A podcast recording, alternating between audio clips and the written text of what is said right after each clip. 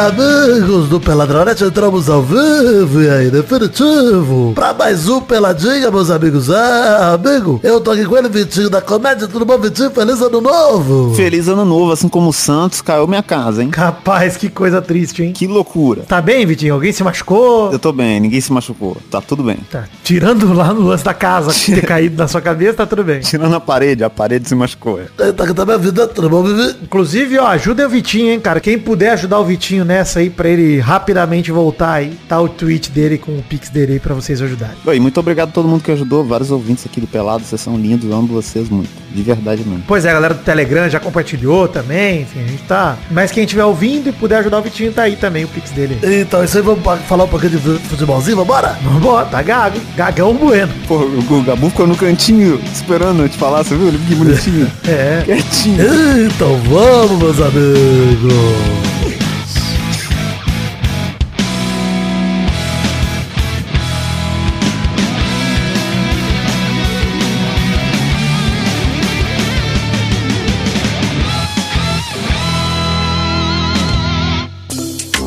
Mas queria dizer que tem redes sociais do Peladranet no link no post, aí no peladranet.com.br ou na descrição do episódio do agregador de podcast que você estiver ouvindo a gente. Tem as redes sociais nossas particulares, arroba Príncipe Vidani, arroba Show do Vitinho. E por que não, o Fernando Maidana no Instagram, o Maidana LH no Twitter. Você segue o Maidana também. Maidana sexo. Maidana Sexo, que tá no sexo no começo do ano, hein? Sumido. Porra. Nem o Antielote nem o Diniz foram capazes de trazer o Maidana pro Pelada. Tá difícil. Ai, nem as pautas de mais ódio, né? Não tem como. Beijo pro Maidana, que inclusive fez aniversário essa semana, hein? Vai lá no arroba Fernando Maidana no Instagram, ou Fernando Maidana, não, arroba Maidana LH. Ele nasce no pior dia possível, ele nasce dia 1 de janeiro. É foda, ele podia nascer de novo, Maidana. Pô, é difícil. Ah, eu não dei parabéns pro Maidana. Caralho, deixa eu dar parabéns ele. Porra, aí é foda também, Maidana. Pô, minha casa tava caindo, você vai entender. Tem mal acompanhado saindo toda semana, tem o link no post também, assim como Fábrica de Filmes com o Vitinho da Comédia, também saiu semana passada. Exatamente, essa semana a gente soltou um episódiozinho do Catarse lá em, em especial de, de ano novo. Pausa pro café. Nem lembro o que a gente falou, que deve ter uns seis meses. Mas até bom pro ouvinte aí, se você puder ouvir me falar o que a gente falou, não lembro. Inclusive, uma coisa que eu queria pedir feedback da galera, que essa semana eu lancei meu novo podcast, que eu tinha falado semana passada, o Dentro da Minha Cabeça, está em todas as plataformas de podcast, agora com o primeiro episódio publicado, eu e Peixe Aquático divagando aí, dentro da minha cabeça. Porra, bom demais. Tô muito feliz, cara, porque, enfim, tem dado uma audiência legal, já tá, a galera tem comentado, e pra você que tá ouvindo esse pelado aqui quer conhecer, tem link no post pro dentro da minha cabeça.com.br, mas tá em todos os agregadores de podcast também pra você ouvir. Em breve, inclusive, tô pensando em fazer o site do Pelado assim como é o site do Dentro da Minha Cabeça, né? Parar com esse bagulho de post com comentário, inclusive. Pô, é, é, Ver se eu boto os comentários em outro lugar, deixa o site pra ser realmente só um visualizador de episódio e é isso aí mesmo. Não tem muita coisa pra fazer no site, não. Pra parar com esse bagulho de WordPress, blog e o caralho, que não precisa de tudo isso, não. É isso. vai ficando caro, né, cara? No final das contas é isso. Caro e podcast só precisa, cara, do servidor de podcast, que a gente usa o no estúdio, então não, não é. Já é outro serviço, né? Queria agradecer a todo mundo aí que já ouviu dentro da minha cabeça, que queira, que já me mandou feedback. Quem ainda não ouviu, peço que você escute também, já assina o feed em qualquer agregador, tá no Spotify, tá no Deezer, tá no Pocket Casts, tá no Edict, tá em Google Podcasts, Apple Podcasts, todo lugar que você ouve podcast já tá o dentro da minha cabeça por lá. Se você procurar por dentro da minha cabeça, você vai encontrar. E é difícil não encontrar porque a arte da capa é maravilhosa, é mi- minha cabeça. Inacreditável. Doug Lira. Doug Lira desenhando minha cabeça. É isso, basicamente. Gênio, é gênio. O Doug Lira é gênio de fato, mas eu também tirei uma foto de perfil pra ele poder fazer aquele desenho, então assim, fui gênio também. Ah, então ah, tá explicado isso. Inclusive o briefing é meu, tá? Eu que tive a ideia de fazer o lettering dentro da minha cabeça. Foi também uma ideia tão genial assim. Porra, tem todo um conceito, né? Era meio óbvio, mas, mas foi eu que fiz. Então tá beleza, vou pegar o crédito aí. Queria dizer, inclusive, que a gente podia estar no programa de hoje, ô Vitinho, feliz falando do Bahia, Bahia City, contratando todo mundo, implantando o cabelo na cabeça do Rogério com, com instrução de, de Everton Ribeiro, né? Mas, o programa de hoje, assim como o passado, também tem um único assunto específico que a gente precisa comentar. É mais um programa pra gente passar raiva, assim como foi o passado. A gente terminou no passado passando raiva, e agora vamos começar 2024 passando raiva de novo, Vitinho. Pô, e eu acho que vai ser assim um tempo, hein? A gente vai continuar tendo motivo, um tempo. Cara, basicamente o Real Madrid anunciou na sexta-feira, 29 de dezembro de 2023, a renovação de contrato de Carlo Ancelotti até 30 de junho de 2026, ou seja, até depois da Copa do Mundo. Olha isso, que ódio. O vínculo do treinador italiano terminaria ao fim da temporada 23-24, né, em julho agora, e ele era tido como certo pela CBF, pela Confederação Brasileira de Futebol, para assumir a seleção brasileira em 2024. A entidade brasileira disse ao Globo Esporte, por exemplo, que não vai se manifestar a esse respeito, e é isso aí. Basicamente, Vitinho, tudo que a gente mais temia que tava na cara que ia acontecer, aconteceu. É isso. É.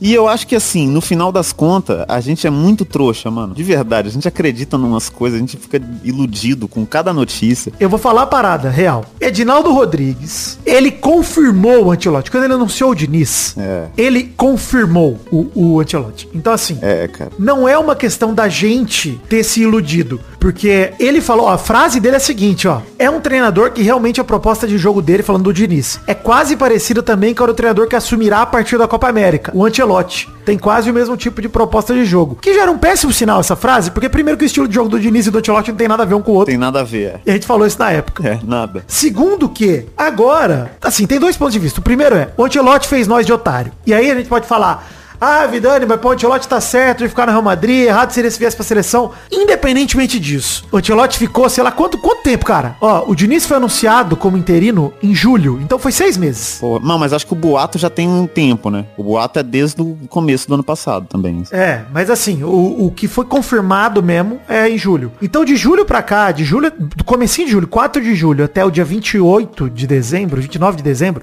são seis meses completos, vamos dizer assim, vou arredondar. O Ancelotti tava lendo os jornais. E o nome dele estava estampado nos jornais mundiais como um potencial treinador da seleção brasileira. Ele poderia ter vindo a público e falar, porra, gente, tem nada certo não. Óbvio. É, ele ficou calado, né? Filha da puta. Mas valoriza o passe dele. Valoriza o passe dele. O ponto é, ele fez nós de otário pra, pra se valorizar. E deu certo. Renovou o contrato com o Real Madrid. Deu tudo certo pra ele. Eu, de verdade, tô zero puto com o Tchelote. Zero puto. Também, é. Não, faz parte, assim.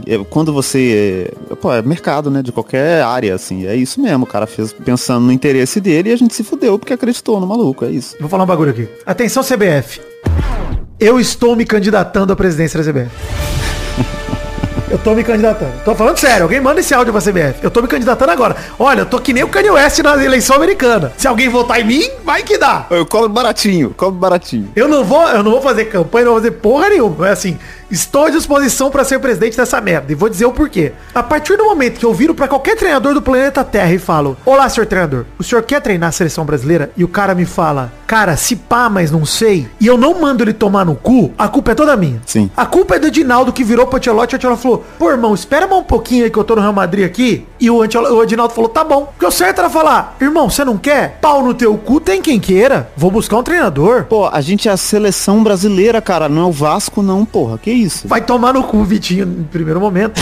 Mas eu concordo que não é o Vasco. E concordo que é uma escolha simples escolher ou não treinar a seleção brasileira. Principalmente para um cara de fora do Brasil, que teria bem menos pressão do que um cara de dentro. A galera que respeita o Ancelotti pra caralho, a gente tem mais paciência com o cara e por aí vai. Porque assim, ele falou da seleção no dia 2 de janeiro, ontem, né? Publicaram, ontem pra gente tá gravando. Publicaram as frases dele sobre esse contato com a CBF, que ele confirmou que houve mesmo, né, Ancelotti. Ele falou o seguinte, a realidade é que, como todo mundo sabe, o Real Madrid também, eu tive contato com o presidente naquele período, que era o Edinaldo. Queria agradecê-lo porque me demonstrou carinho e interesse para que eu treinasse a seleção brasileira. Me deixou muito honrado, mas dependia da minha situação no Real Madrid. Que isso fique claro para todos. Nos últimos meses aconteceu que o Edinaldo não é mais presidente da confederação. No fim das contas, as coisas foram como eu queria, que era continuar aqui. Basicamente, o Ancelotti falou, para quem não lembra, o Edinaldo Rodrigues foi suspenso pela justiça, a decisão da- que tirou ele da presidência, que não é reconhecida pela FIFA pela Comebol, pelo Tribunal do Rio de Janeiro lá, o STJ do Rio de Janeiro. Então assim, o Edinaldo Rodrigues hoje não é mais o presidente da CBF, e isso arranjou uma desculpinha pro Ancelotti falar, ah, o cara que me contratou também não tá mais nem lá, então é, pô, eu preferi ficar no Real Madrid. Basicamente é isso que ele falou. Ele falou até que, cara, ser técnico da seleção brasileira seria um grande sonho, mas ele não sabe se em 2026 o Brasil ainda vai querer ele. Ancelotti, não, a gente não quer. Não, é. Pau no seu cu. Vai se fuder. Pô, vai se fuder pra lá e ao mesmo tempo eu te entendo, porque ele viu nesses seis meses a putaria que tá a seleção brasileira e ele não é maluco, cara. Ele não é burro, cara. Eu continuo gostando do Ancelotti enquanto treinador de clubes, ad- admirando o trabalho dele, achei um cara foda, achei ele um treinador genial, acho que ele é excelente para a seleção brasileira. Entretanto, o cara demonstrou não ter a paixão pela seleção que o treinador da seleção tem que ter. Então assim, não, não rola. É. Não, simplesmente não rola. Qual que é o problema, Vitinho? Nós estamos no menor ciclo de Copa, imagino que seja o menor ciclo de Copa, porque a Copa do Catar foi em dezembro, então a gente tinha três anos e meio para arrumar uma seleção. O primeiro ano acabou e nós não temos treinador. É isso. Nós temos dois interinos que passaram pela seleção, Ramon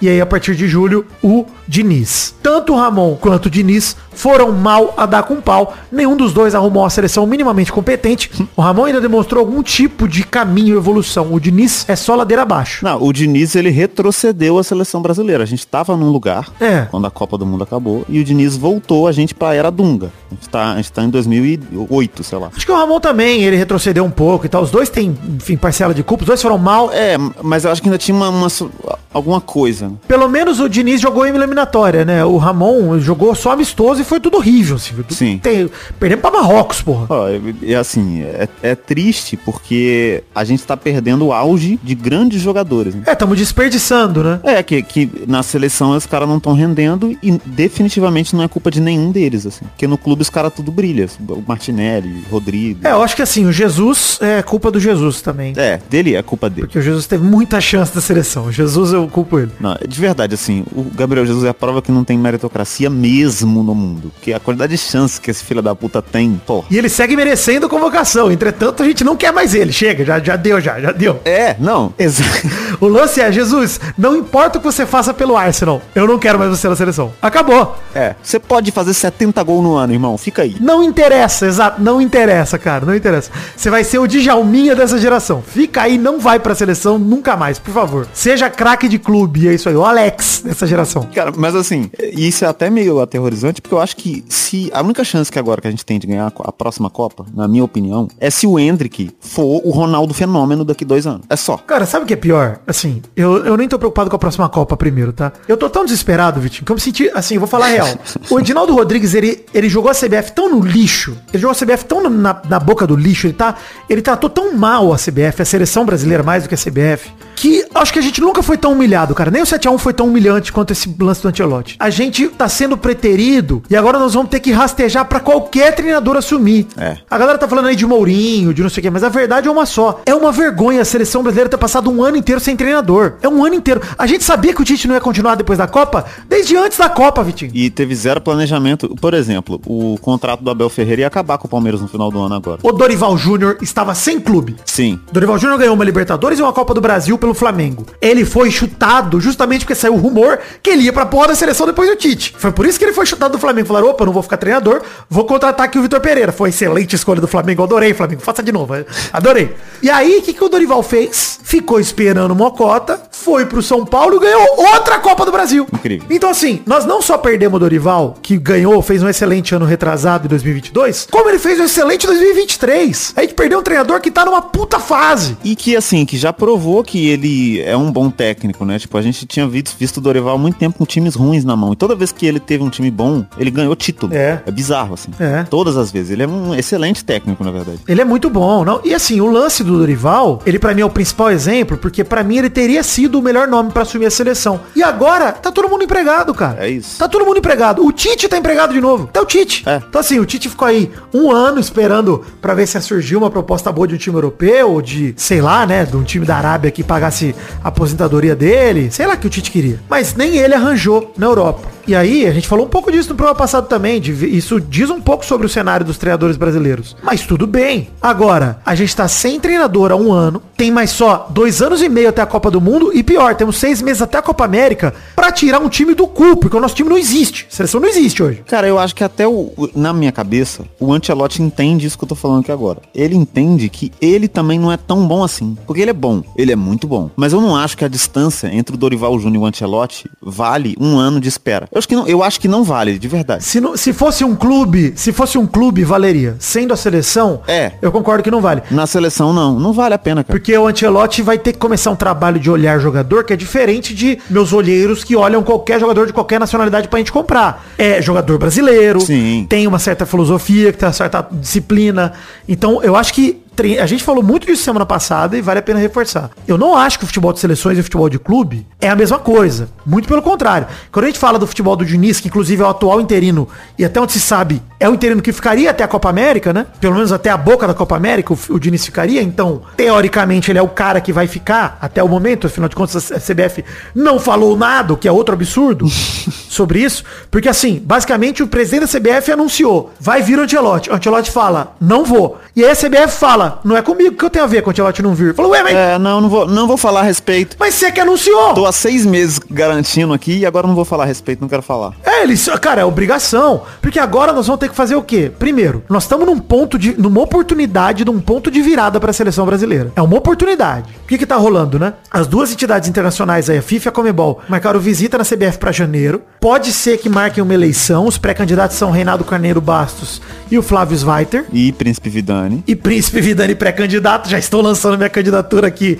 Afinal de contas, a CBF agora tem uma oportunidade para fazer um ponto de virada primeiro, para determinar um treinador. Gente, assim, a gente falou disso no programa retrasado com o Maidana quando a gente falou do jogo da semifinal do Mundial. Se for para ficar com o Diniz, eu não quero, gente. Tô falando, eu não quero. Mas se for para ficar, obriga ele a sair do Fluminense. É o mínimo. É, não, chega. é, é. O mínimo é ter um treinador dedicado pra seleção. Quer ficar com o Diniz? Já fizeram tudo lobby, a torcida, a, a mídia a torcida ama ele, ele é gênio. O Fernandinho lá no Donos da Bola do Neto falando que, Porra. Diniz, caralho. Não, porque na Europa, ele é super conhecido na Europa, falam sobre ele, que não se deve que é mesmo. Cara, a, a mídia torceu tanto por ele, já fizeram todo esse lobby. Bicho, querem tentar o cara? O mínimo é, Diniz, ou Fluminense ou a CBF.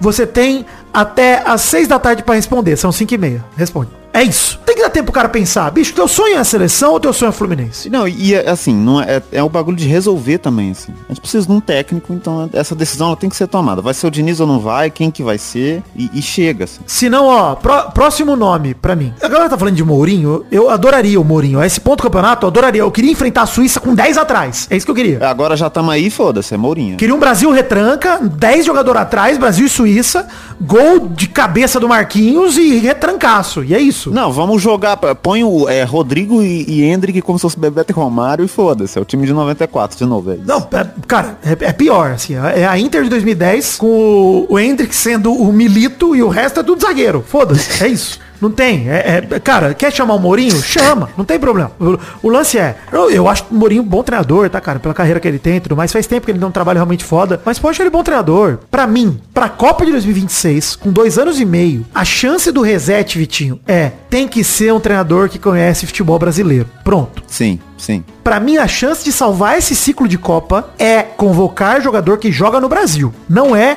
procurar solução em Igor Paixão da vida, em jogador que tá jogando na Europa, como coadjuvante. Eu quero protagonista que joga aqui no Brasil. É isso que eu quero. Copa América do ano que vem, Paulinho e Hulk no ataque, velho. É. É esse bagulho. Os caras que estão arrebentando aqui, que são brasileiros, a gente tem que levar. Por quê? Porque, gente, não dá pra construir uma seleção estilo canteira do Barcelona em dois anos e meio de Copa. Não dá, cara. É impossível pegar todo mundo, cada um num canto e é difícil, velho. Quem são os caras da Europa que tem que ter, enfim, figura cativa, de fato? Os goleiros, o Ederson e o Alisson, porra, total. Vini Júnior, né, Rodrigo. Vini Júnior e Rodrigo principalmente. Aí, pô, o resto, mano, na moral, o resto é rodízio.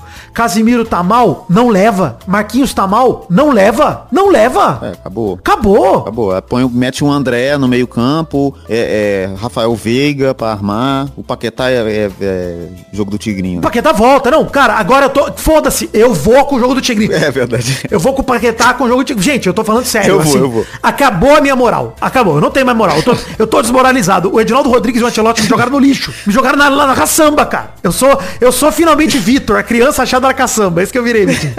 É isso, cara. Então, assim, É não isso. tenho. Quer, ô, Paquetá, quer fazer esquema de aposta com sua família? Faz. Até Ah, te também, pegarem, cara. você Peraí, tem. Não, ó, eu, presidente da CBF, candidato aqui.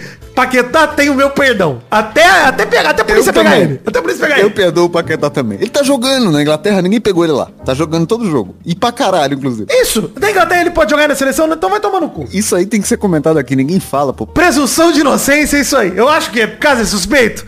Quem sou eu pra julgar? Quem sou eu pra julgar? Não, é, se fosse eu no lugar dele, faria até pior, se bobear. Porra. Não, não, jamais, jamais. Não faria não, que isso. Não sei, eu não sei, eu não posso falar por mim. Mas o ponto é esse, cara. Brincadeira aqui a parte do Paquetá.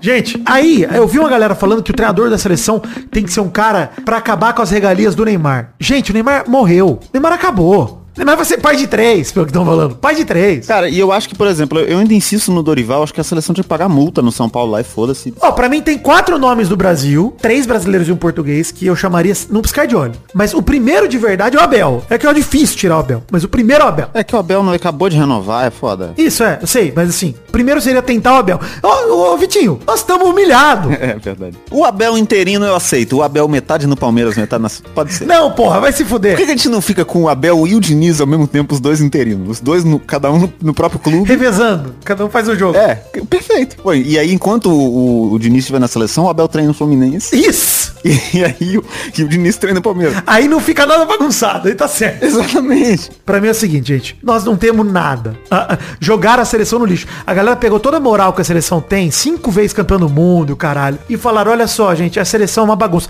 E sabe de quem que é a culpa? Não é só do Edinaldo. É- é- a CBF hoje, inclusive o camisa 10 perfeito pra essa seleção é o Neymar, que é o falso camisa 10 de uma falsa seleção brasileira. É isso. Porque nós tivemos os últimos dois presidentes da seleção da CBF antes do Edinaldo presos. O Maria Marim, o Del Nero, Marco Paulo Del Nero. E o Caboclo suspenso do cargo também. E, e antes disso tem Ricardo Teixeira, que, que renunciou por suspeita de corrupção. Então, assim, essa CBF do jeito que tá, ela é uma sequência de maus tratos à seleção brasileira constante. É uma sequência. Eu me candidato a presidente da CBF sem peso na consciência nenhum, porque incompetente por incompetente, pelo menos eu vou estar na boa intenção, pô. Tá ligado? Eu vou, eu vou querer fazer um bagulho, eu adoro a seleção. Pois é. Então, eu não tô zoando, eu não sei nada sobre administrar a Confederação Brasileira de Futebol, mas estou à disposição, sem problema nenhum. Inclusive a aprender a ouvir, né? A gente é humilde aqui. Isso, pô, eu levo um, um coach, aí o cara me fala que tá no helicóptero e que, pô, eu virei pro piloto e falou, calma, eu tô Caralho, aqui, qualquer coisa eu tô vai aqui. tomar no cu esse vídeo. Eu odeio esse maluco pra caralho. Caralho, cara, que raiva. Não, fica tranquilo, cara. Não, não, não. É, você estudou, Você não tá sabe. vendo que o, se- eu, eu que vi no sensor que o sensor parou de funcionar. Eu que vi, e eu avisei ele. Sem nenhum treinamento. Vamos, vamos voltar pro assunto aqui que eu tô revoltado já com o coach também. Pra mim, é, é virar, bater na porta do Abel e fazer o mesmo esquema. Abel, 5 e meia da tarde, você tem até às 6 pra responder. Quer ou não quer? Qualquer gaguejada é não quer, né? Fecha o fichário assim, ó. Vou pro próximo. Pô, mas e, e eu acho que, tipo, esse é, tem que ser uns caras que nem você falou, o Abel e o Dorival, e uma coisa que eles têm em comum é, é de coisa de assim, são treinadores que peitam decisão e eles fazem o que eles acreditam mesmo, assim. Cara, sabe o que me deixa puto com o argumento de tem que acabar com a regalia do Neymar? Porque não tem que ser uma filosofia isso, tem que ser o mínimo. E com qualquer jogador, né? A regalia pra todo mundo. Exato, o treinador deu regalia pra qualquer pessoa, qualquer jogador. Se a CBF perceber isso, é demitir o cara e contratar outro. Pô, a- aquilo que o, o Diniz fez, a forma como o Diniz tratou o Neymar na seleção, eu não acredito que o Dorival faria isso, entendeu? Também acho que não. Eu acho que o, que o Dorival. Porque o Dorival, quando ele chegou no Flamengo, ele foi o cara que pôs o Pedro pra jogar mais do que o Gabigol, mudou a posição do Gabigol e conseguiu fazer isso sem deixar o Gabigol puto, né? O Tite não conseguiu. O Gabigol vai sair do Flamengo por causa desse tipo de coisa, tá ligado? E ele conseguiu e o time realmente jogou melhor e, e é isso, ele tem a convicção, assim. O Diniz jamais faria isso. O Diniz, se o Neymar não tivesse machucado, teria sido convocado todas, teria sido titular e jogado 90 minutos de todos os jogos, até o final. Ó, outros dois nomes que eu vou falar, hein? Daria chance. Abel não quer, Dorival não quer? Renato. Vem cá, Renato. Vem cá. Porra, sim, é. Nos últimos 15 anos você fez um trabalho bom pra caralho. Você é um treinador estável. Você ganhou Libertadores. Chegou pro final com o Fluminense na outra. Não, o trabalho com o Grêmio do ano passado também foi muito bom, pra pensar o elenco que o Grêmio tinha e o que conseguiram, né? Isso, convoca o Soares e vem pra cima, Renato. E o lance é, mano, sem sacanagem. Renato Gaúcho é um cara que eu chamaria pra amanhã pra seleção. Pra amanhã. Você fala, pô, Videlma, ele é muito malandro e tal. Bicho, eu não quero. Eu tô humilhado. Não sei se vocês entenderam que eu tô humilhado. Eu tô humilhado. Eu quero um cara minimamente competente, cara. É isso que eu quero.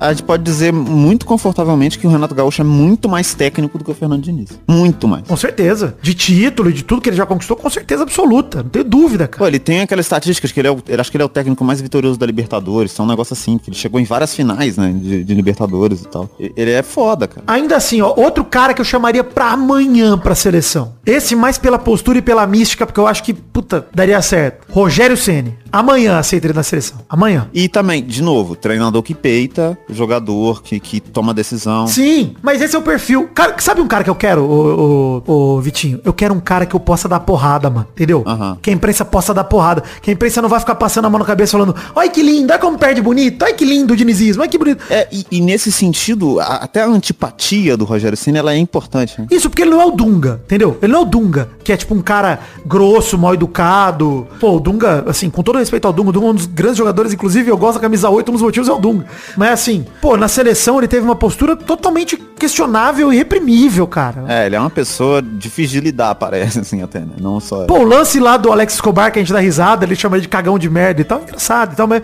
porra, é muito falta de educação, muito escroto, cara. É muito desrespeito com o jornalista, tá ligado? E tem vários momentos, assim, né? O Ceni não é isso, mas ele tem uma antipatiazinha de que é necessária. O Ceni não abaixa a cabeça, mano. Ele não abaixa a cabeça. E isso é uma parada que, na moral, pra mim, o treinador da seleção não pode abaixar a cabeça. Não pode se envergonhar da forma que, enfim, que a gente vê a seleção sendo tratada nos últimos anos. Então, E esses nomes todos assim, não convocam Neymar em Arábia Saudita. Tenho certeza, nenhum desses. acho que talvez Dorival, por conta do, do histórico no Santos. Se bem que foi com o Dorival o lance do Neymar lá do monstro, né? Foi com o Dorival. É, Dumont, é, foi o Dorival. Então, aí, ó.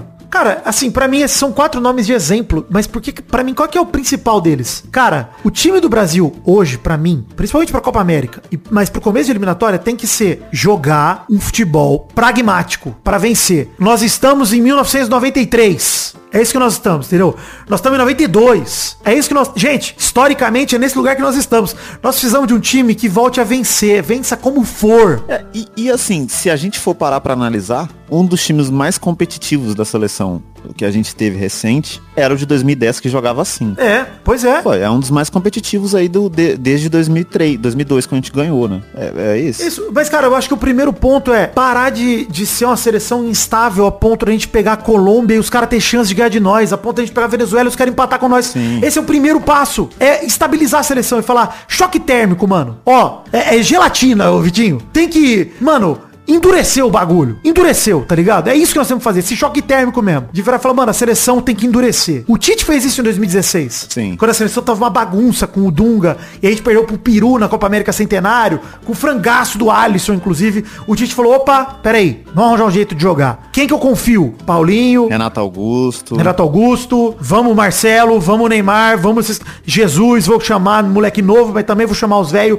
Vai ter um Fagner no banco. E é isso. E meu time vai ser isso, mano. E porra, deu certo pra caralho. E é isso que eu quero. Um cara que conheça o futebol brasileiro pra gente chegar na Copa e falar: caralho, mano, que esquisito. O Marcelo com 46 anos tá indo pra Copa. Se ele tiver comendo a bola no Fluminense e ele for pra Copa como o Fagner foi, É o volante do time. e homem de confiança do Dorival, que seja, do, do Renato, vai! É, e, e, cara, e esse tipo de coisa, por exemplo, né? A, a gente fica falando muito das loucuras do Tite e tal. Até ele foi de levar o, o não nomeável agora, né? O prisioneiro. Na outra de 18 ele levou Tyson. Mas, por exemplo, o Fagner não passou vergonha nenhuma na Copa do Mundo que ele jogou, cara. Foi um- uma adição, assim, uma coisa que a gente precisou. E ele jogou muito os jogos que o Brasil precisou dele. Assim, jogou, foi o suficiente, sabe? Pois é. Contra a Bélgica ele tava em campo. Pô, e jogou bem o jogo todo. Não, contribuiu, assim, pro time. Concordo também. Não, e assim, eu nem quero ficar batendo essa tecla de convocar ou não Marcelo, isso e aquilo, porque, mano, tanto faz. O, o ponto é, justamente, eu quero um treinador que consiga olhar pro futebol brasileiro e enxergar alternativa, irmão. É. Enquanto o Tiquinho Soares tá comendo a bola no Brasileirão, convoca o cara. Agora, por exemplo, eu vou falar uma doideira aqui, Vitinho. Dos últimos meses isso é doideira. O Richarlison fez o que fez esse ano inteiro e nos últimos cinco jogos tá com cinco gols, voltou a marcar, tá bem pra caralho no Tottenham. Voltou, mano. Eu quero um cara que tenha a capacidade de olhar pro Richarlison, ao mesmo tempo que olha e fala, porra, vale a pena chamar o Richarlison porque ele tá bem agora, ao invés de chamar o Hulk, que vem bem o ano inteiro, É. por exemplo? Ou, ou, assim, a, a distância entre o Richardson e o Gabriel Jesus e o Paulinho, ela é tão grande assim mesmo, quanto a gente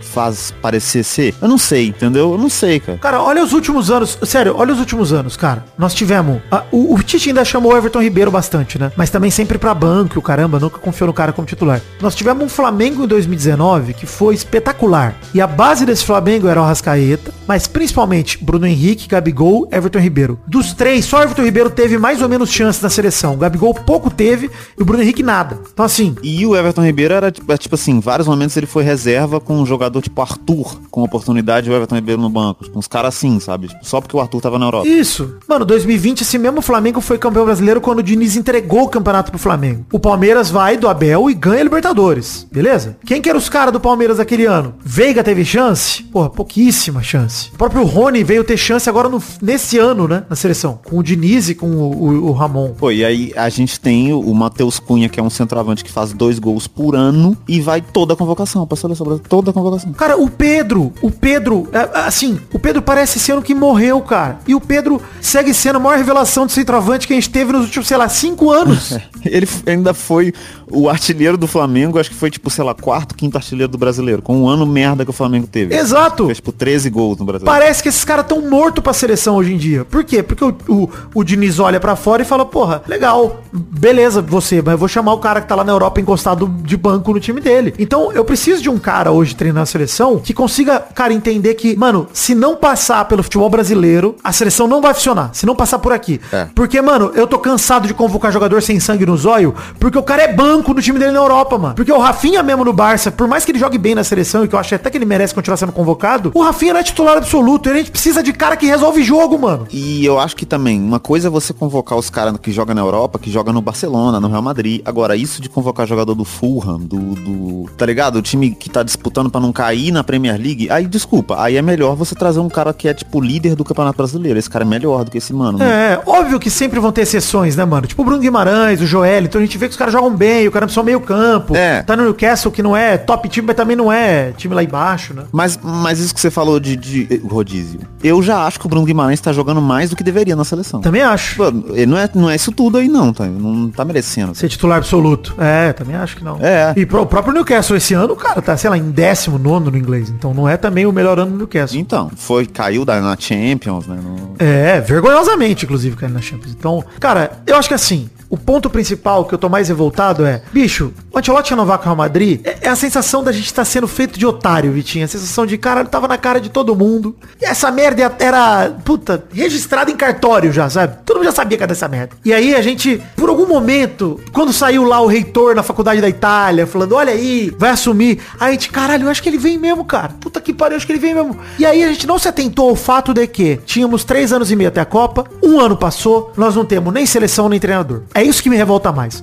Olhar pro jeito como tratar a seleção brasileira, é por isso que eu oficialmente anuncio aqui minha pré-candidatura. Não é possível que a gente vai aceitar que a CBF seja tratada dessa forma, que a seleção brasileira seja tratada dessa forma. É muito chutar com a história do futebol brasileiro, cara. Chutar a história, jogar no lixo, cara É isso. muito pior do que 94, entre 70 e 94. Porque vão completar 24 anos entre no- 2002 e 2026, né? A mesma distância de 70 e 94. Mas entre esses anos, nós tivemos 82 e 86, bicho, tá ligado? Então. Nós tivemos Zico, cara. Nós tivemos Tele. Nós tivemos uma seleção que brilhava o olho. Pô, perdemos, mas perdemos. Aí sim é o perdemos bonito, diferente do Diniz. Porra. Disputando e perdendo pra grandes seleções, né? Tipo, perder pra Itália, que ganhou a Copa. É diferente. né? Meu ponto é, a gente não teve um ano que a gente sonhou de fato. Que a gente olhou e falou, caralho, teve o Tele, teve o Zico. Então acho pior agora. Eu acho que é muito pior. Acho que agora a gente tem. Por isso que eu falo desse reset, Vitinho. Mano, é oportunidade. Nós estamos sem presidente na CBF. Nós estamos sem treinador há um ano. Nós estamos sem camisa 10. Que o Neymar tá, além de machucado, aposentado. Fazendo filho aí pro mundo inteiro. Nós estamos sem nada. É isso, sobrou nada, Vitinho. É isso. Nada. Então assim, por que não resetar de fato com um cara que aguente a porrada? Mano, um Renato, um Rogério, o Abel, o Dorival. Mano, é esse tipo de cara. O Diniz, cara, eu já falei, não sou nem contrário ao Diniz ficar. Só que pro Diniz ficar tem que falar, Diniz, A ou B? É tentação. Que porta você quer? Vai, onde a vaca vai, o boi vai atrás. É, então. E eu acho que é isso. O Diniz não tem experiência em lidar com a pressão que esses caras todos aí têm. Talvez o Rogério não tenha tanto também. Mas o, o restante tem muito mais experiência em lidar, em ter que reconstruir time, pô, é, lidar com, tipo, ego de jogador e ter que passar por cima disso. É uma coisa que tem que acontecer mesmo, né? É isso, cara. É isso. É, E, mas aqui, se ano que vem o Hendrick chega no Real Madrid e mete 40 gols num ano, acabou essa conversa toda que a gente tá falando, acabou. Sabe, sabe um cara, eu vou falar um absurdo aqui, tá? sabe um cara que eu aceitaria assumir a seleção agora na missão louca de ganhar a Copa pra nós? Lá vem. Ó, o nome dele não tem F, tá? O nome dele é Licilipe Scolari. Licilipe. Aí você enlouqueceu completamente. Eu tô, eu tô humilhado, Vitinho. Eu não vou discutir com você. Eu tô humilhado, você entende? Não, não, que isso? Você ficou maluco, mano. Que isso, irmão? Peraí. O ano que ele fez com o Galo, o segundo Não, semestre não. do Galo foi brilhante. Bacana, bacana. Legal. E apesar dele tá velho, caquético, é, é a mística, entendeu? É isso que eu tô falando. Eu tô recorrendo, Vitinho, ao horóscopo, Mano. a qualquer coisa. Eu sei, mas a última vez que o cara comandou a seleção, nós tomamos sete pra dentro. Não tem como confiar nesse filho da puta, mas acabou. Acabou, entendeu? Não tem como dar outra chance pra esse cara, irmão. O problema era o Parreira, mano. O Parreira junto. Ter que tirar o Parreira. Só deixar ele. Ah, não tem como, não tem como. Vem junto, o Parreira não vai, não vai sem o Parreira. Enfim, gente, eu não quero o Filipão, tá? Quero deixar claro isso. Tô falando só que eu estou aceitando qualquer merda. Qualquer treinador que virar pra mim e se compro... ah, como presidente da CBF, já é eleito. Tô falando com o presidente eleito. Não, mas aí pega o Ramon Dias do Vasco, mas não pega o, o, o Filipão. Foda-se. Não, mas se qualquer treinador que bater na minha porta hoje e falar assim, presidente Vidani da CBF, eu aceito. Eu falo, contratado. Imediatamente. Eu falo, mano, eu tô tão humilhado, Vitinho. Eu tô tão triste, cara, com o que fizeram com a seleção, que pra mim é isso, mano. Você quer mesmo? De coração mesmo? Vambora. Eu aceito até o Diniz. Qualquer um. Porra, aí é foda. Filipão não, por favor. Também não gostaria. Mas a pergunta da semana fica essa aí. Quem que você acha que deveria ser o novo técnico da seleção, uma vez que... Menos o Filipão, né? Não, pode ser o Filipão. Se você achar um argumento plausível, eu não consigo achar. Além da emoção e da saudade de 2002, eu não consigo achar outro argumento. Então assim, é isso, gente. Tô aqui jogando nomes. E a gente. É cartinha pra cima, igual do Bozo, e nós estamos pegando a cartinha, gente. Quem pegar, pegou. É o seguinte, em primeiro programa do mês de janeiro de 2024, nós estamos aí em duas plataformas de financiamento coletivo, o Padrinho e o Patreon. Lembrando a todos que o PicPay tá acabando com o sistema de assinaturas. Então, agradecendo todo mundo que assinava por lá, mas pedir pra você migrar pro Padrinho ou pro Patreon, se você puder. O, pai, o Patreon que aceita, inclusive, moeda internacional. Então, você que é de fora do Brasil e quer ajudar com a peladinha com a partir de um real ou uma moeda que você tiver aí, você pode nos ajudar. Janeiro é o último mês que vai o sistema de assinaturas do PicPay e acho que acaba dia 15, pelo que eu recebi no e-mail. Então, se você tem lá a sua assinatura, eu vou tentar extrair o relatório ali perto do dia 15, mas eu não sei nem quando vai sair do ar o site do relatório do PicPay. Então, vou ficar de olho ali e acompanhar muito bem. Enfim, a gente subiu legal esse mês de arrecadação, comparando aqui dezembro com novembro. A gente subiu 5 colaboradores e R$ 187,13. Vitinho, temos agora 219 colaboradores, a meta era 215. Já adianto que a meta agora vai ser 220, vou subir um de novo. Quero voltar para 220 colaboradores, então colabore com o nosso orçamento.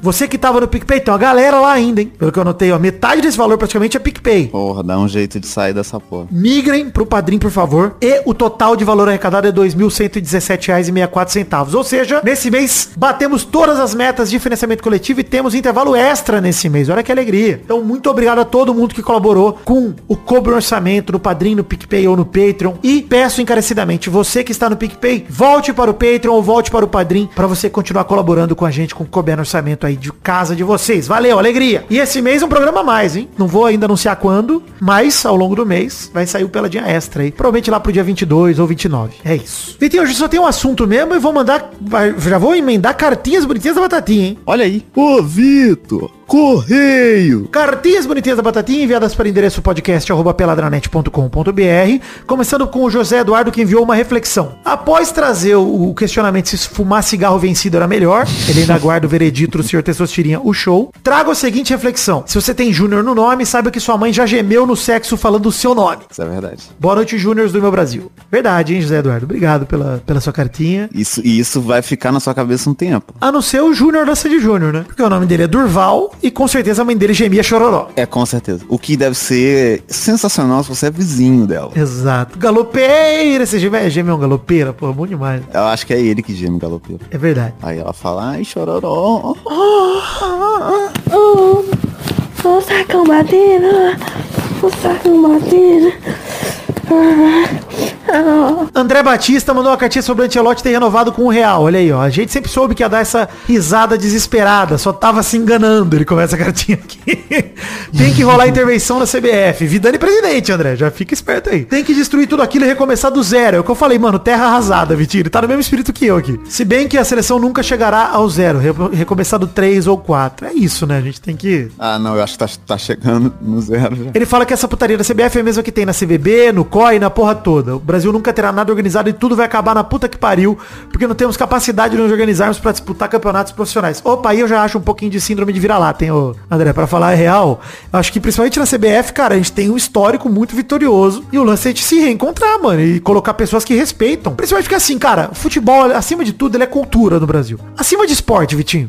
Futebol é cultura, irmão. Futebol é, é quadra na comunidade, é quadra na escola, é quadrinha de chinelo na praia. É isso, futebol. futebol. Não é só o organizado, o esporte para ricos que cobra 500 reais no ingresso pra ver a seleção brasileira. Futebol também é aquele campo rapado de terra batida na rua da sua casa. Isso é futebol pra caralho. Enquanto isso existir, a gente sempre tem como se reerguer, porque vai continuar surgindo o Hendrick nesses lugares, vai continuar surgindo o Neymar nesses lugares, vai continuar sur- surgindo jogador bom no Brasil. É aí que surge, mano. E não sei se você concorda comigo, Vitinho, mas pô, a gente tem material humano pra sempre. Cara, se bobear, assim, ninguém tem tanto material humano quanto a gente. Se pegar em quantidade de jogador bom. Ninguém tem. Isso, no esporte coletivo, a gente tem essa vantagem, porque a quantidade sempre vai permitir que a gente monte boas seleções. Por mais que a gente tenha feito péssimas Copas do Mundo, o Brasil é o único país que nunca ficou fora de uma Copa do Mundo, não é por acaso. E nunca ficou fora da fase de grupos. É, mas agora é perigo, hein? Se manter o Diniz aí, O difícil. Brasil foi gigante nos esportes, quando os esportes eram semi-profissionais, nos mantivemos na mesma criminalidade generalizada, quando todos os outros realmente evoluíram. Discordo de você, André Batista, acabei de falar os argumentos,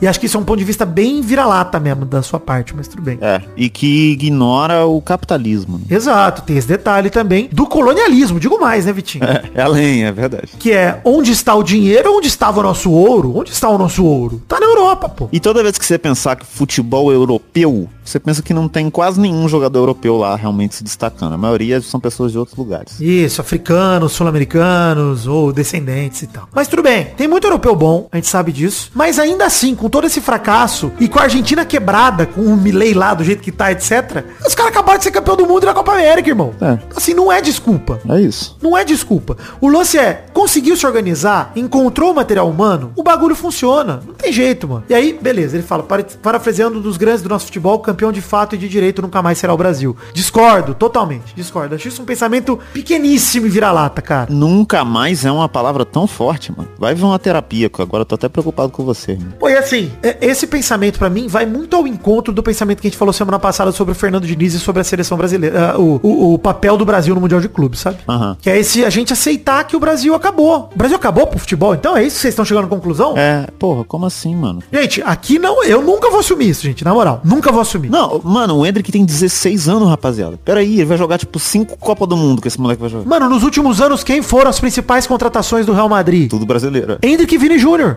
E o Rodrigo também, mas tipo... É, tem o Bellingham depois, né, que, que veio esse ano, mas assim. Mas assim, eu tô falando de moleque, de cara que trouxeram como Aham. a grande promessa, como o Barça quis trazer o Messi, o, o Messi e o Neymar também, né, no caso. O último ciclo foi recheado de jogadores daqui. Então, vamos parar com essa ideia de que o Brasil morreu pro futebol, cara. Não morreu, não. Qualquer um que assistiu Botafogo Palmeiras esse ano sentiu essa, essa teve essa sensação de tipo, caralho, olha aí, mano. Esse moleque vai ser o cara que a gente precisa. E não é possível que vocês não estão com essa sensação, tá ligado? Não, não é um, um hype em cima, e talvez seja uma decepção e não sei, mas ele joga pra caralho já e ele é muito novo, muito novo. Mas sabe, ô Vitinho, que é por isso, eu acho que é por isso, cara. É isso que tá faltando pra gente, sabia, mano? É esse sangue no zóio que o Hendrick teve naquele jogo, mano. É, dá a bola em mim. Por isso que eu falo, mano, que tem que convocar cara que joga aqui, mano. Cara que tá vivendo o dia a dia de um time batalhando pra ganhar um título, pra jogar uma final de Libertadores, pra jogar uma semifinal de Copa do Brasil.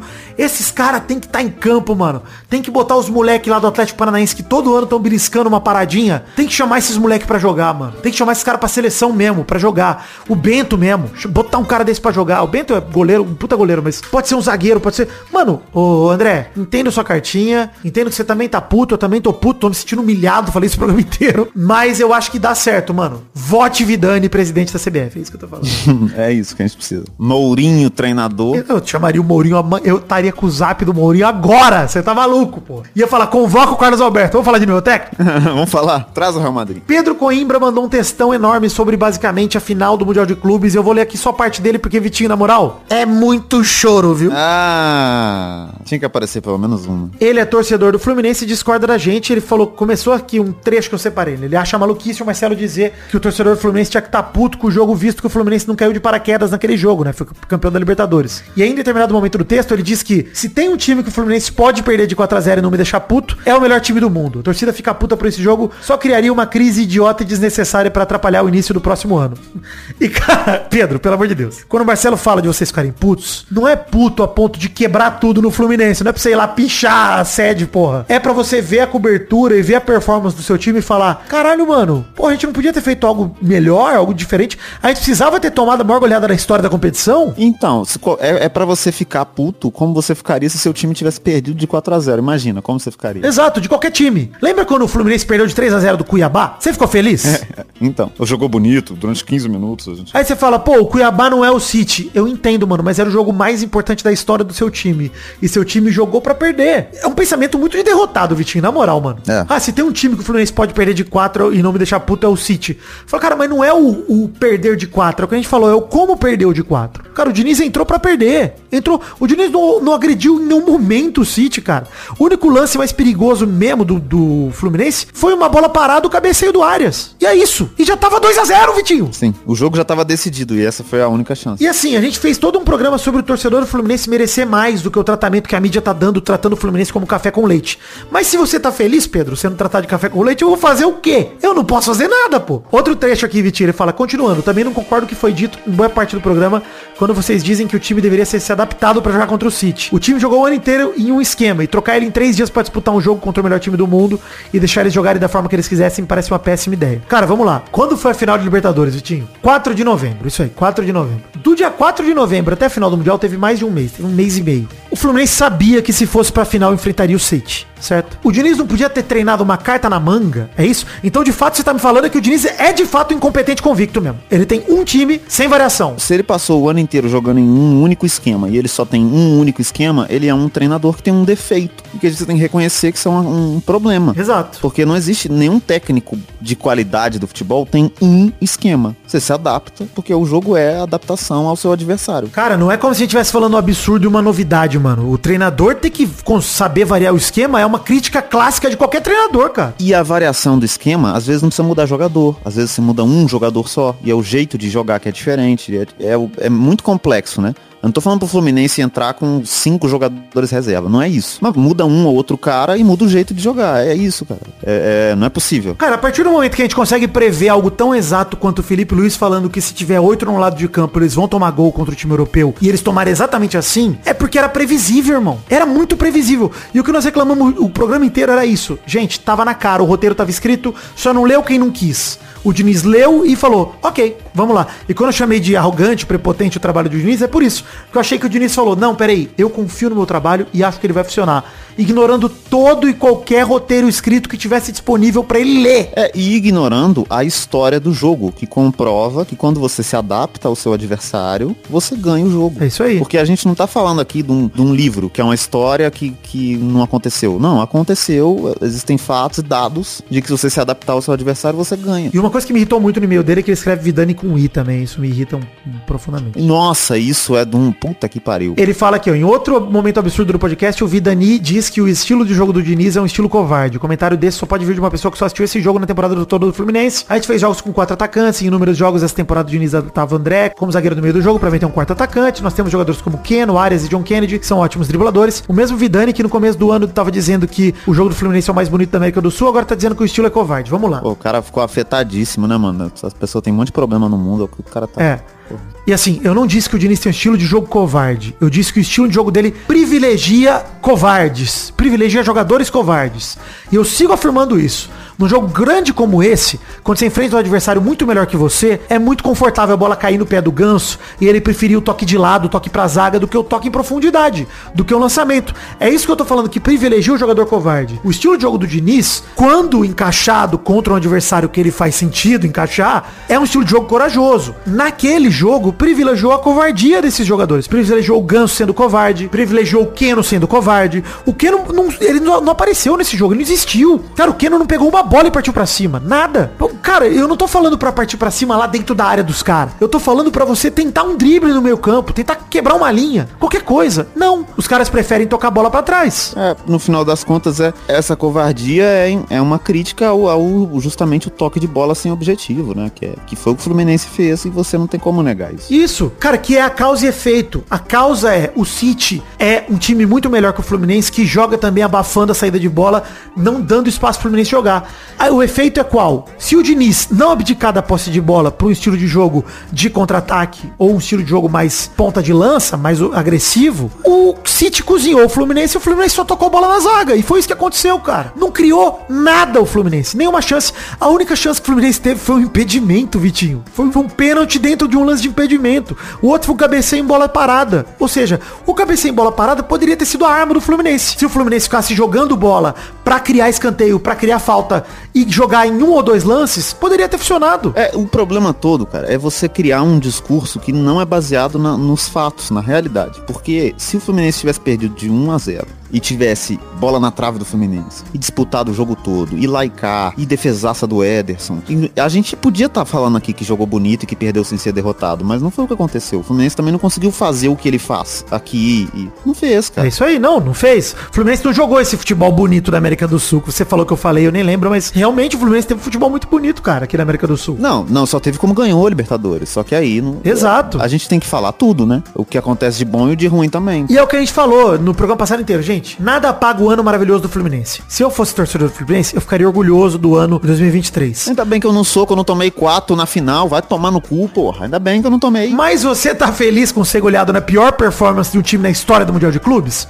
Fique feliz, irmão. Você tá feliz? Fique feliz. O que, que eu vou fazer pra você ficar triste? Se você ficou feliz sendo humilhado em rede internacional, mostrando que o seu time não é capaz de segurar o City assim como o Luton Town foi capaz, se você, se você acha que o Fluminense é menor que o Luton Town, fique à vontade, mano. Eu não acho o Fluminense menor que o Luton Town. Eu também não acho. Eu não acho que o Crystal Palace é um time maior que o Fluminense. Não consigo. Exato. Não consigo achar isso. Você pensa que sim. Se você tá achando que o Fluminense. O que pra mim o argumento do Pedro é atestar que o Fluminense não é grande o suficiente pro Mundial de Clubes. Se você acha que o Raja Casablanca tem mais potencial no Mundial do que o Fluminense, sinto muito e diz mais sobre você do que sobre mim. Entendo, Pedro, eu sei que você não chegou desrespeitando, também espero não ter te desrespeitado, mas é que pra mim é incabível, cara, que a gente coloque o futebol brasileiro nesse papel tão minúsculo e pequeno que você colocou e que tanta gente, a mídia tem colocado. É muito triste, cara. E aí, a vida, isso é o realismo, é a realidade. Irmão, eu vou viver como Coringa. Eu vou enlouquecer. Eu não vou aceitar essa realidade, mano. A gente viu, vez atrás de vez,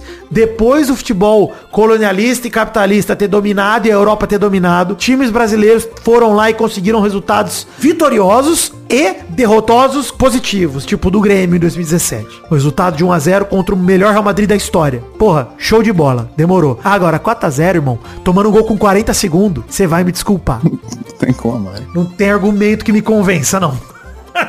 O André Batista mandou um e-mail aqui pra falar da seleção de 94. Ele começa bem o e-mail falando assim, ó. No último episódio, enquanto ríamos de quem deve a Série B, vocês disseram que a seleção de 94 era retrancada porque sabia que era mais fraca e tinha que jogar atrás contra os mais fortes. Venho por meio dessa, respeitosamente, discordar. Pera aí, tô confuso aqui. Não sei como surgiu essa lenda do jogo feio, retrancado sem craques, mas como corintiano fã do Parreira... Ah, entendi. Há uns anos reassisti aos jogos de 94, pesquisei sobre o tema e a lenda é só isso, uma mentira que se repete muitos teimam em acreditar. A seleção de 94 não tinha um gêmeo, gênio como eram os ante- anteriores. Pera aí, o Romário é o quê? É, pô. O Romário é vôlei. Ele joga vôlei. Ela falou, ah, as outras seleções tiveram Zico, Rivelino, Sócrates, por aí vai. Irmão, Romário, tá? Um gênio em 94. O que tinha em 94 era um gênio. A gente pode concordar com isso aí, pelo amor de Deus. Mas era linda de se assistir. O time trocava passes de um jeito que até hoje poucos fazem. Acelerava quando queria, tabelava muito, driblava o tempo todo. A gente estava o tempo todo com a bola e quando não estava, pressionava já no campo de ataque nosso. Até o Dunga era espetacular. Ó, uma coisa é verdade, o Dunga jogava bola mesmo. Já pra caralho. A era Dunga, não, ninguém tirou do cu a era Dunga. Vamos, vamos lembrar que o tempo passa e o tempo existe, e que existe a imprensa, que tem jornais retratando essa seleção dessa época e tal, mano. E assim, se a gente for falar, a seleção dessa época quase não foi pra Copa, mas ela vai porque o Romário chega, decide, leva a gente pra Copa e tudo isso aí que você falou que acontece na Copa chama-se Romário. Eh, Não era ele 100% o time, ma- mas é porque ele era o gênio que fazia esse time realmente jogar. Sim, não, o lance é, cara, a maioria dos jogos a gente ganhou de placar mínimo, a gente ganhou nos pênaltis a final, um 0 a 0 sofrido e difícil pra caramba. E assim, ele fala, aquele time tava longe de ser retrancado, dava mais de 20 chutes do gol, atacava em bloco. Vocês dizem que o Guardiola é melhor treinador da história, mas a certeza que ele tem a seleção de 94 como referência, um dos times mais entusiasmantes de assistir. Aí enlouqueceu. É a prova que dá pra jogar com posse de bola e ser agre- agressivo o tempo todo. Recomendo de verdade. Assistam aqueles jogos, vocês vão se espantar. Ô André, eu assisti esses jogos de novo na pandemia, inclusive, quando tiveram as reprises e tal. E vou te dizer, cara, não concordo em nada do que você falou. Também não. Inclusive, eu não sei de onde você tirou esses números, eu gostaria de ver de 20 chutes no gol e atacava em bloco durante a Copa do Mundo. Não é disso que eu lembro, eu lembro do Brasil sofrendo pra ganhar dos Estados Unidos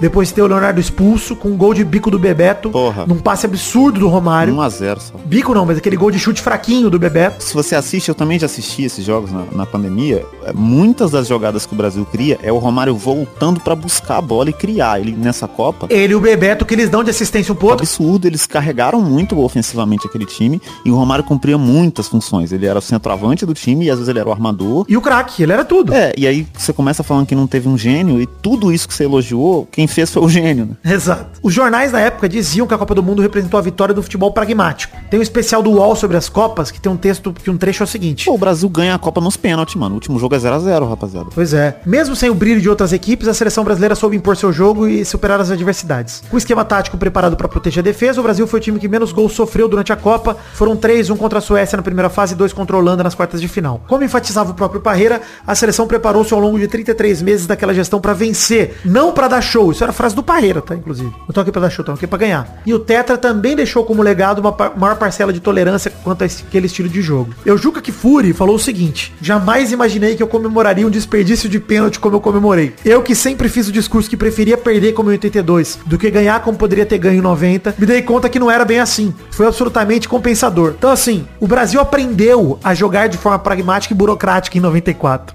Inclusive é o que eu tô pedindo pra gente fazer de novo agora. Pra gente aprender e voltar um pouco a jogar pelo resultado. Como o Dunga aprendeu em 2009, 8, 7 pra 2010 também. O Dunga também aprendeu isso. Fica aí o novo técnico contratado pelo Vidani, Zagallo, anunciado amanhã. Porra, se tivesse 10 aninhos mais novo, o Zagallo é o maior, o Zagallo é o maior personagem da história da seleção brasileira. Não, tem, tem, o- Pelé lá, né? Peraí. Ele, peraí. mas no- na Copa que o Pelé ganhou jogando, ele era ou jogador ou treinador, nas, nas três. Na Copa de 94, ele era assistente. Ele era finalista da Copa em 98. Porra, o Vitinho, ele é foda, o Zagallo é absurdo, pô. Ele é absurdo, ele é absurdo mesmo. Zagallo só não tá no Penta. O resto ele tá em todos, cara. Você tá maluco, pô. É absurdo. Enfim, eu não acho que a seleção de 94, inclusive, seja nem subestimada, tá, o querido amigo André? Eu acho que a seleção de 94, na, na prática, ela só é criticada por ser pragmática. E é isso aí, mano. Cara, eu acho que é um paralelo, pra mim, um paralelo perfeito é a Argentina de 2022. É a seleção, cara, o, o Parreira falava e o Marcelo falou pro ano passado. O Parreira falava, o gol é um detalhe. Mano, essa era a frase do Parreira. Pra mim não é uma questão de opinião nossa, exclusivamente nossa. É uma visão que a imprensa nacional e internacional teve daquela seleção. São lembranças, a gente reviu os jogos, etc. Por mais que a seleção do Parreira tivesse muita posse, tinha pé- posse mesmo, isso a gente lembra, criava pouco. Pouca chance de gol clara. E quando criava, era Romário e Bebeto criando. Então assim, a seleção do Parreira jogou pra vencer e isso é lindo, isso não tem demérito nenhum. Nenhum. É isso. Não, é, não, e da mesma forma como não tem demérito a Argentina de 22 com o Messi carregando o time, criando as jogadas, faz... é a mesma situação e os dois times campeões históricos. É isso aí, perfeito. Vitinho, comem trouxas do programa passado pela Dranet 646, teimosia não é convicção. Vamos ler dois comentários cada um. Alegria. Porque passamos de 100 comentários aqui no peladranet.com.br. Vai lá, Vitinho, pro primeiro comentrouxa. Comentário da Tati Oliveira que falou: todo crush que aguentar 40 segundos vai ganhar o troféu Flusão campeão. Gostei, Tati. Herói. O cara aguentar isso tudo, caralho. Meu sonho, é? Porra. Podcast, porra. Preciso fazer natação pra aguentar isso tudo de fôlego.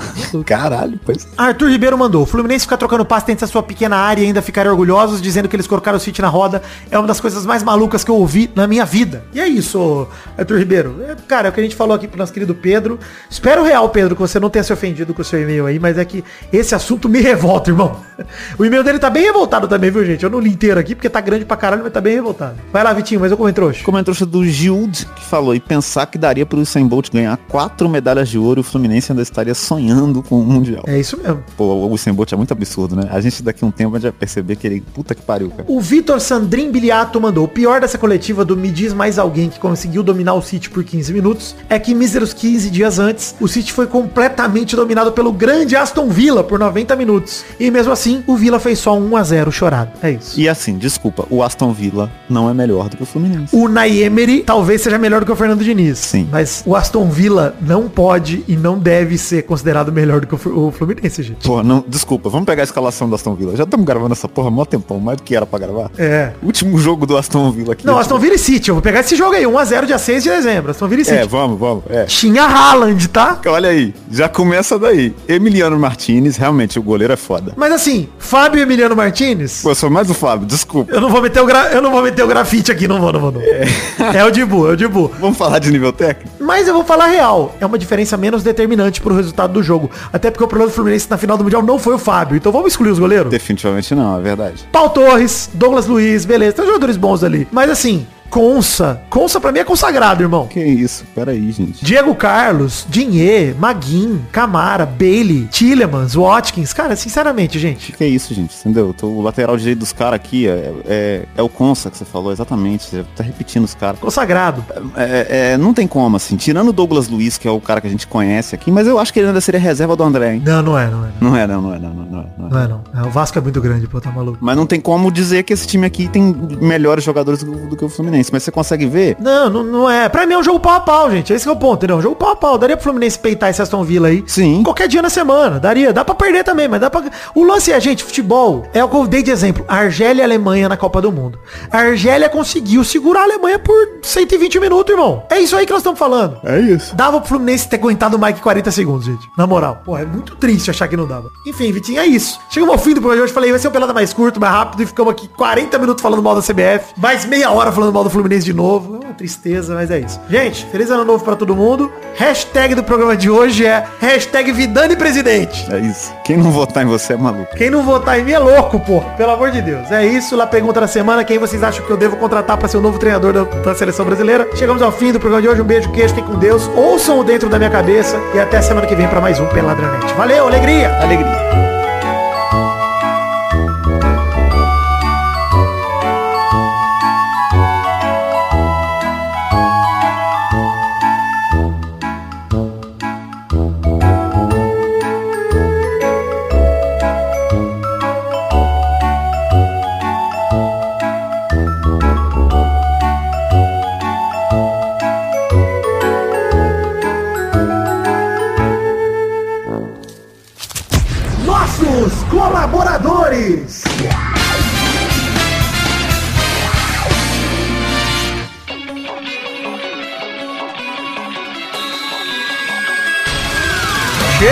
Testosterinha, para aquele bloco gostoso demais. Que bloco é esse, Testostas? É isso aí, Vitor. Agora é hora da gente mandar os abraços pra todo mundo que colaborou com 10 reais ou mais no mês passado, no caso dezembro de 2023.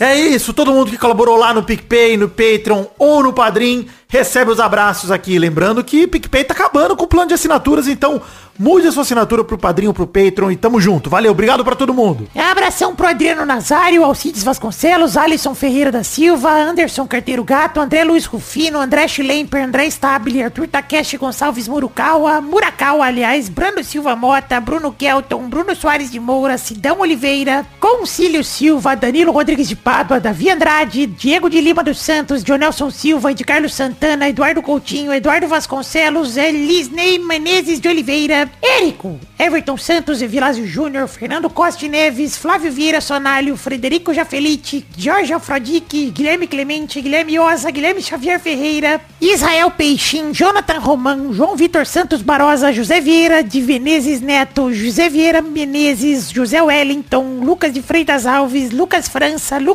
Marciano, Lucas Romualdo, Marcelo Cabral, Mariana Feitosa, Maurílio Rezende, Maxwell Nelly, Natália Cucharlon, Paulo Rig, Pedro Bonifácio, Pedro Laura, Pedro Machado, Professor Rogério Vitor, Rafael Azevedo, Rafael Correia da Silva, Rafael Mates de Moraes, Reginaldo Antônio Pinto, Renan Pessoa, Renata Pereira, Robson Duarte, Sidney Francisco Inocêncio Júnior, Thiago De Cesare, Vander Alvas, Vitor Alves Moura, Vitor Maeda, Vinícius Parente, Vinícius Dourado, Vinícius Gomes, Vinícius Renan Lauerman Moreira, Vitor Madureira, Wanilon Rodrigues da Silva, Wesley Barbosa, Wesley Souza, William Rogério da Silva, Felipe Frouf, Thiago Lins, Hassan Jorge, Cauê Pescher, Bruno Monteiro, Júlio Barros, Bruno Macedo, Carlos Mucuri, Josué Solano de Barros, Maurílio Rezende, Rafael Macarelli, Adelita Vanessa Rodrigues da Silva, Adriel Romeiro, Aline Aparecida Matias, Bruno de Melo Cavalcante, Bruno Henrique Domingues, Caio Mandolese, Fernando de Araújo Brandão Filho, Fernando Henrique Bilheire, Gabriel Lopes dos Santos, Gerson Alves de Souza, Jonathan Ferreira Brito, Lucas Motti Lima, Lucas Penetra, Murilo Segato, Pedro Henrique Lemos, Rafael Camargo Cunioche da Silva, Rafael Santos, Rafael Bubinique, Rodrigo Oliveira Porto, Stefano Belotti, Vander Villanova, Marco Antônio Rodrigues Júnior, o Marcão, Lennon Estrela, Daniel Moreira, L da Carine, Sharon Ruiz, Thiago Gonçalves, Davi Lacerda, Felipe Artemio Schouten, Isabela Zácara, Lucas o Fofo, Tatiane Oliveira Ferreira, Vinícius Cunha da Silveira e Luiz Fernando Libarino. É isso, queridos amigos que colaboraram com 10 reais ou mais em dezembro de 2023 e ao longo de todo o ano passado. Obrigado a todos pelo carinho. Estamos juntos em 2024. Obrigado por acreditarem no sonho da minha vida, que é o podcast Peladranete. Um beijo, queijo, fiquem com Deus. Amo vocês. Obrigadão por tudo. Valeu, galera. Alegria! Pra se divertir, pra você brincar. Vem aqui, aqui. Vamos adorar o Testosterinha Show. Come Começou, galera, mais intenção seria Uau, Brasil!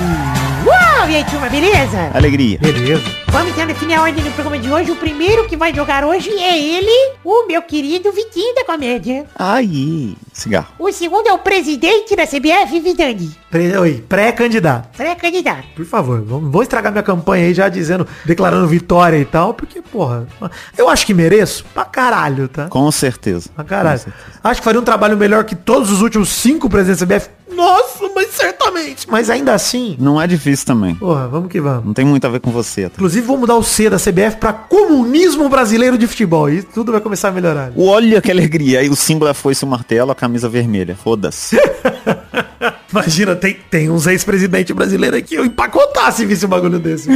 Com o lance de a nossa bandeira não é mais era vermelha, a camisa CBF vem vermelha? Você tá maluco. Oh, ia tá ficar doido. bonita a camisa. Mas eu não ia mudar isso não, gente. Vou dizer aqui, pra, até pra fazer uma coalizão, gente, eu seria o presidente de todos nós, tá? Vou manter o verde e amarelo, sou apaixonado pela seleção brasileira, não faz isso não. Mas vou pôr uma foice e um martelo verde. E uma foice e um martelo verde no meio dela. Por que não? A foice e o martelo verde e por dentro da camisa vai ter vermelho também, vai ter, vai ter a bandeira ali, vai tudo bem. A gente vai por, por dentro da camisa, discreto. Ou um pet, um pet com a cara do Paulo Freire. A educação, alguma frase dele. Vamos rodar a roleta da primeira categoria do programa de hoje. Ah, é, ainda tem isso.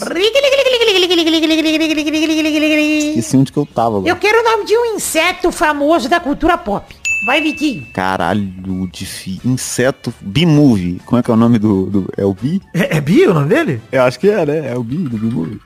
B-Movie protagonista. É o B, Barry B. Benson. Caralho, obrigado Estados Unidos por ser um lugar óbvio. Vai, Vidani. Eu vou com o Grilo Falante. Lembrar a Pinoqueta aqui, o Grelo Falante também, saudade.